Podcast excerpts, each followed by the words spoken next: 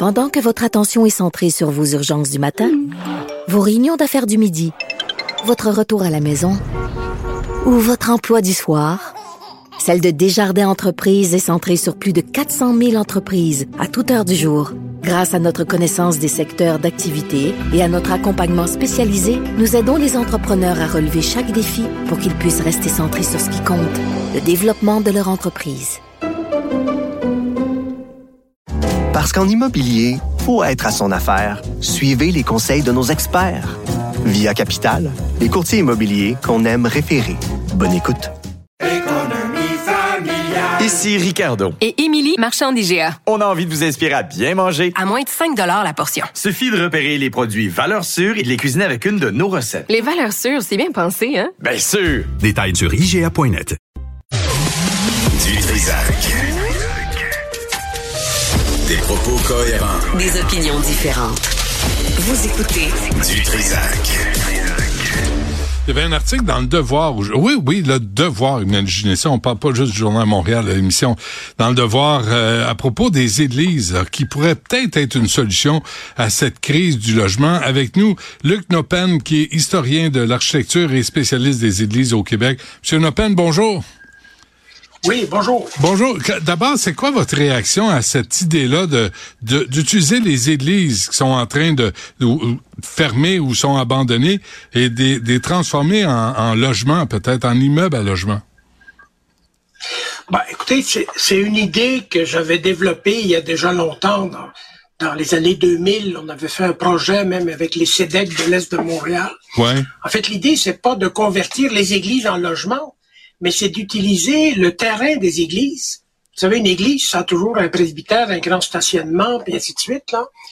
Et donc, on avait calculé à l'époque que les superficies disponibles autour de toutes les églises, euh, ça pourrait permis de permettre un autre 20 000 logements. Ah, juste les terrains? À l'époque. Ah, ouais.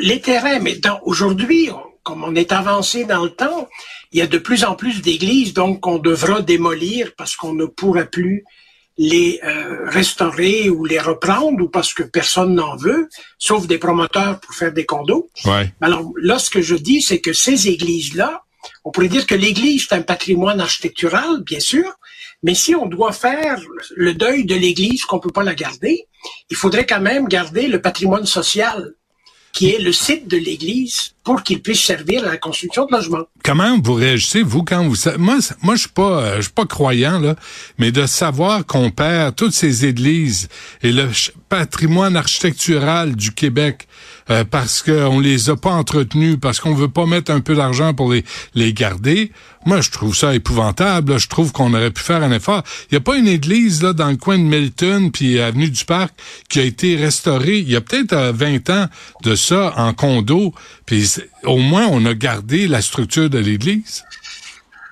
Oui, mais alors, je veux dire, d'abord, je suis pas plus croyant que vous. Là, moi, je m'occupe du patrimoine puis du monde. Euh, bon.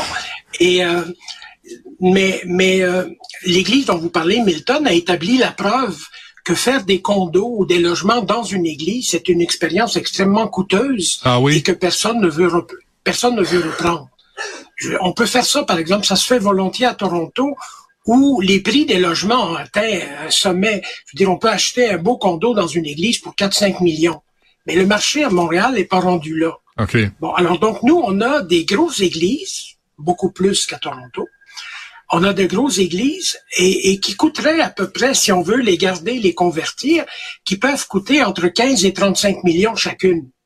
C'est beaucoup d'argent. Et, donc, il va falloir choisir celle qu'on veut vraiment garder, parce que là, on est rendu à un point où la désaffection a causé des dégâts. Il y a une trentaine d'églises à Montréal qui vont bientôt tomber à terre tout seuls. Mais, mais M. Le Pen, quand vous dites ça coûte quoi entre 15 et 30 millions? les, églises? C'est ça que vous m'avez dit? Ben écoutez, les, moi, vous savez comme moi que les prix en construction ont fait un bond. Et moi, je travaille sur une quinzaine de projets d'églises, de conversion d'églises et ainsi de suite. Puis on est régulièrement obligé de ce temps-ci d'abandonner le projet parce qu'on n'arrive plus dans les budgets. Les coûts explosent.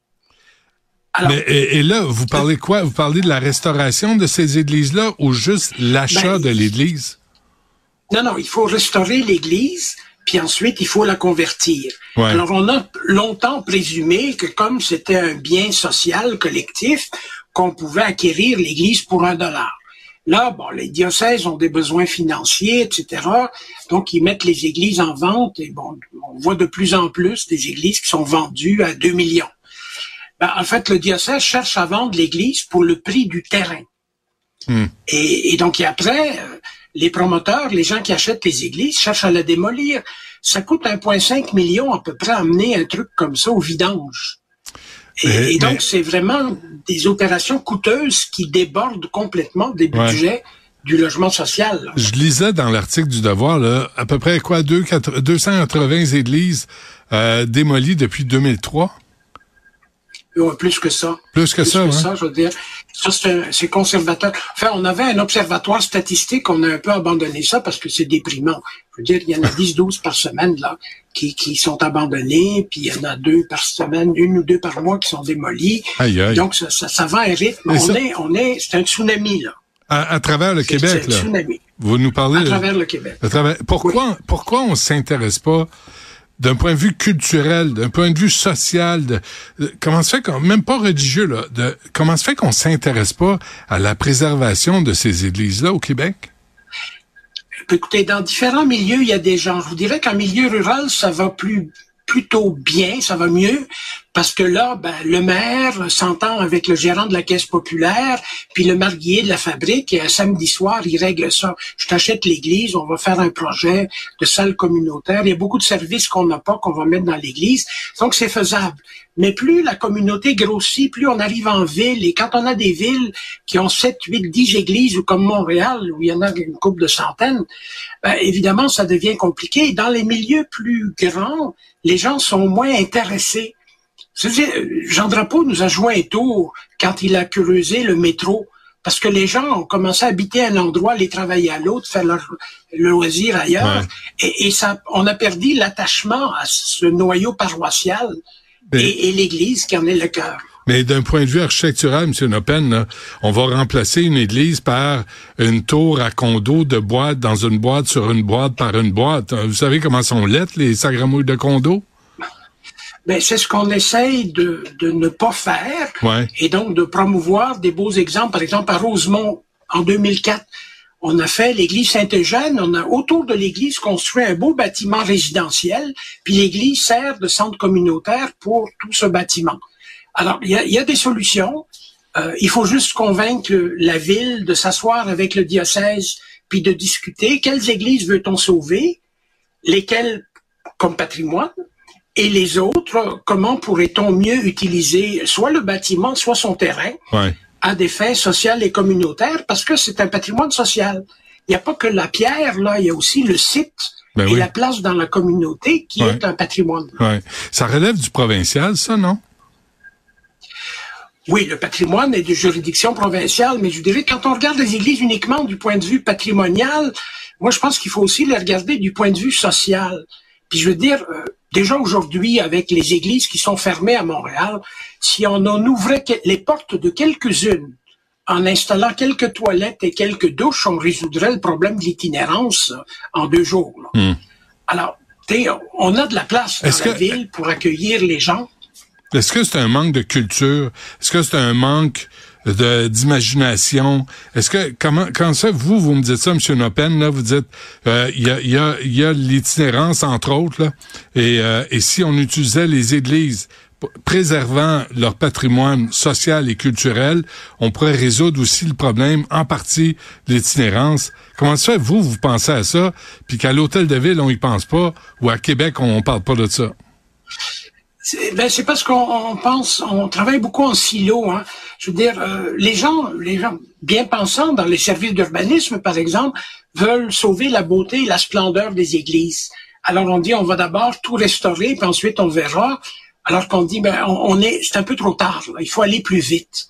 C'est comme avec l'itinérance, on peut pas attendre euh, trois ans que tous ces gens-là soient morts gelés dans la rue. Là. Ouais ouais. Donc, il y a des solutions d'urgence et puis les églises sont là, mais de tous les temps, les églises ont été des lieux d'accueil pour les démunis, pour les pauvres et même pour les gens qui étaient persécutés politiquement. Hmm. Donc on pourrait se rappeler un petit peu. Mais tout le monde a son petit silo, son, son et, et au, au Québec, on a encore, on a, on a des fonds qui vont pour la conservation et le recyclage des églises, mais on a toujours l'idée de ce patrimoine d'excellence. Donc c'est les belles églises auxquelles on pense souvent, alors qu'en fait, ce qui est patrimoine pour une communauté, c'est pas nécessairement une belle église majestueuse d'un grand architecte, Ouais. mais c'est l'église qui sert à tout le monde. Là. OK, euh, avant qu'on se quitte, notion-là qu'il faut revenir. M. Nopen, avant qu'on se quitte, là, je vous nomme vous en charge euh, de, de ces églises. Est-ce qu'on a perdu M. Nopen? On a perdu M. Nopen. Bon, on va aller à la pause. Euh, merci, Luc Nopen, qui est un historien. On l'a échappé. Merci.